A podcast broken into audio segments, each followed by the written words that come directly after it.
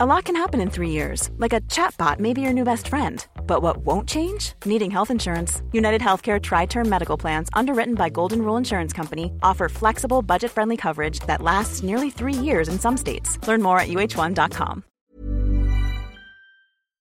Donnez-moi un B, un I, un N. Ou non, euh, vous me donnez Binge Audio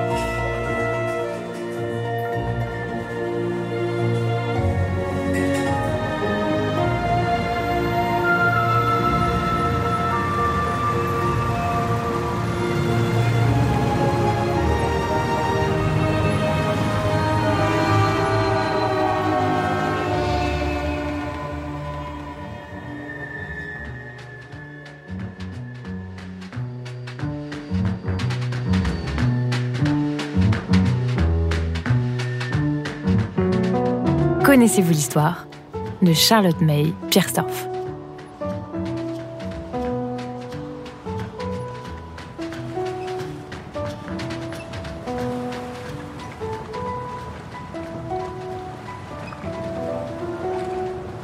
Nous voici dans le nord-ouest des États-Unis, en plein cœur de l'Idaho.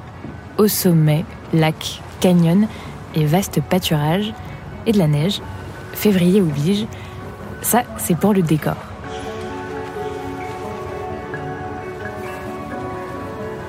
Nous sommes à Grangeville, une petite ville rurale peuplée de quelques 1500 habitants, juste à côté de la forêt de Clearwater, ce gigantesque parc national de plus d'un million d'hectares qui vient d'ouvrir quelques années plus tôt.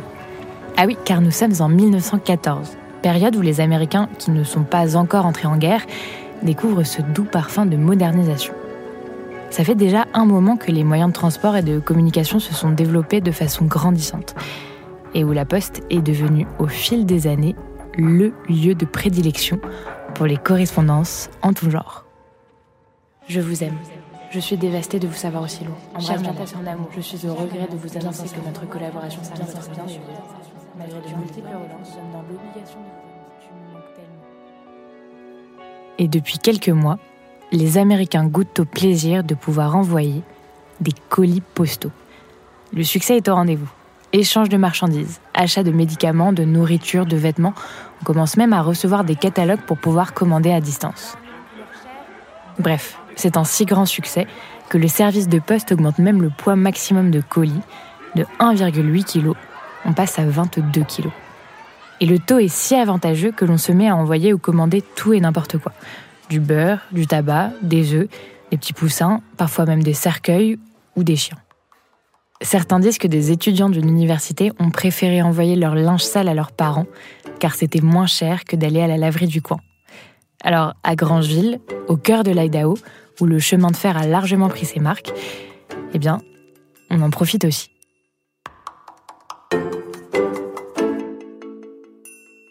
La famille Pierstorff habite à Grangeville depuis des décennies. Et elle jouit comme tous les autres Américains de cette révolution des usages. John Elmer Pierstorff le père, est le seul à gagner un salaire. Il doit donc subvenir aux besoins de sa femme et de ses cinq enfants. Cinq enfants, dont une petite Charlotte May, que tout le monde appelle juste May, âgée de 4 ans.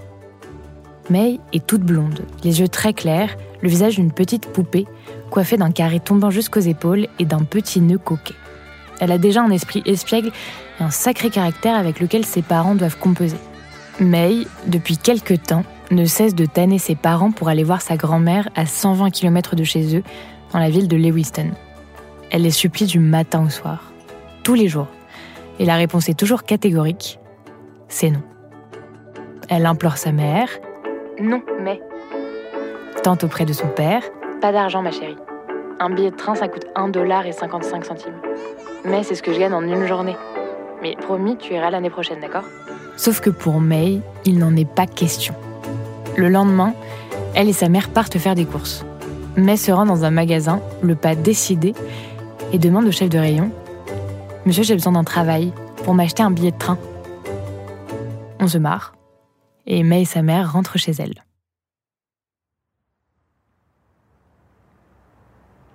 Le lendemain matin, la petite fille est réveillée par sa mère à l'aube.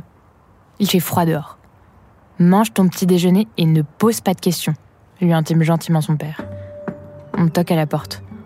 Ah, tiens, c'est cousin Léonard, il travaille à la poste. Viens donc, mais, et ne pose pas de questions. On va au bureau de poste. À leur arrivée, le père de May demande au guichetier. Dis-moi au juste, qu'est-ce qu'on peut envoyer exactement comme colis? Car on aimerait envoyer May. Le guichetier fronce les sourcils, hésite, regarde dans ses notes. Et non, effectivement, il n'y a rien qui ne l'interdit. Il est tout à fait possible d'envoyer par courrier des enfants. Alors on fait peser May avec sa valise. 48 pounds, soit 21 kg 9, 1 gramme de moins que le poids maximal. On lui colle des timbres sur le manteau avec la mention To mail May from Grandville to Lewiston, 53 cents. À l'adresse suivante, Mrs. Vinegar House, 1156 12th Avenue, Lewiston, Idaho. Et on installe May dans le compartiment réservé aux lettres et aux colis, à côté du facteur.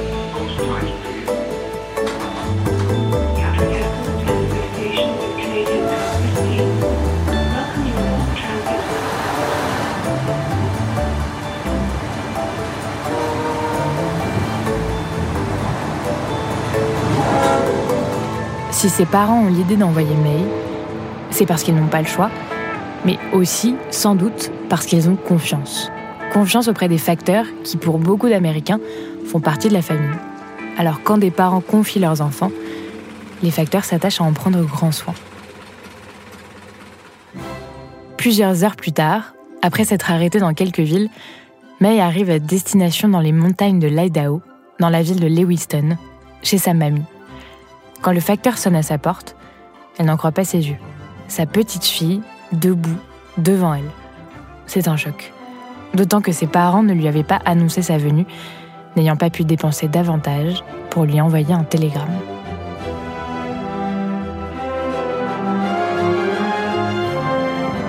May n'est pas la première à avoir voyagé de cette façon. Plusieurs histoires de ce genre ont fait la une des journaux à cette époque.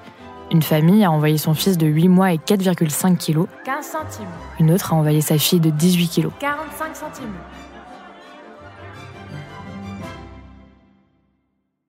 Le directeur de la poste avait même reçu cette lettre d'un père pour avoir quelques précisions. Monsieur, puis-je vous demander quelles spécifications utiliser pour l'emballage afin que le bébé soit conforme à la réglementation et soit autorisé à être expédié par colis postal? Une grand-mère avait témoigné d'un voyage qui s'était bien déroulé. Le garçon portait une étiquette autour du cou indiquant qu'il lui avait coûté 18 cents pour l'envoyer par la poste. Il a été transporté 25 miles par route rurale avant d'atteindre le chemin de fer. Il est monté avec les commis au courrier, a partagé son déjeuner avec eux et est arrivé ici en bon état. Oui, c'était déjà arrivé, à plusieurs reprises. Mais pour une raison inconnue, c'est le voyage de mai qui a eu le plus large retentissement.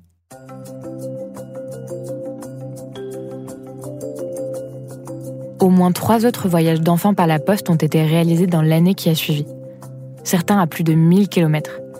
La dernière histoire connue date de la fin de l'année 1915, mais selon les spécialistes, les envois d'enfants ont continué pendant plusieurs années.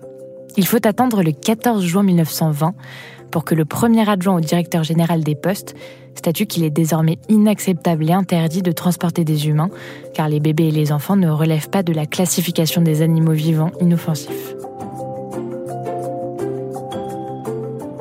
Depuis, les bébés et les enfants doivent prendre le train, le bus et l'avion comme tout le monde, et non au sein de cargaisons, de lettres, d'insectes ou d'animaux.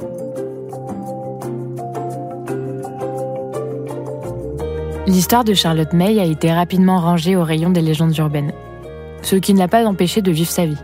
Elle s'est mariée deux fois a eu plusieurs enfants et est décédée à l'âge de 78 ans en Californie en 1987.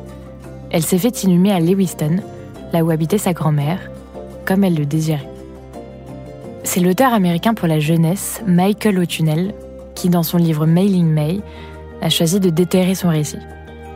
Il a beaucoup enquêté auprès d'employés du musée de la Poste, mais aussi auprès d'habitants et de fonctionnaires travaillant au musée historique de Grangeville, et a même refait le voyage en train de Grangeville jusqu'à Lewiston. À son grand regret, il n'a jamais pu rencontrer May. D'elle, il ne reste d'ailleurs pas beaucoup de traces. Quelques photos aujourd'hui exposées au Musée national de la Poste à Washington.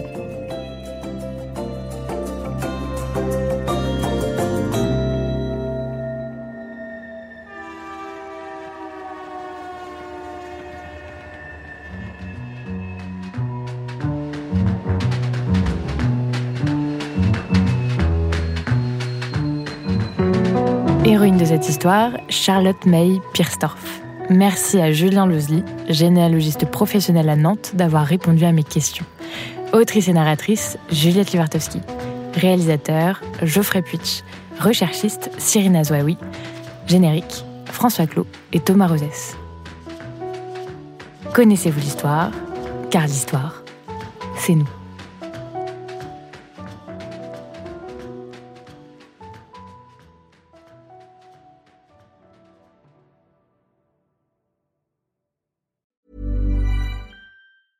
Normally, being a little extra might be a bit much, but not when it comes to healthcare. That's why United Healthcare's Health Protector Guard fixed indemnity insurance plans, underwritten by Golden Rule Insurance Company, supplement your primary plan so you manage out of pocket costs. Learn more at uh1.com.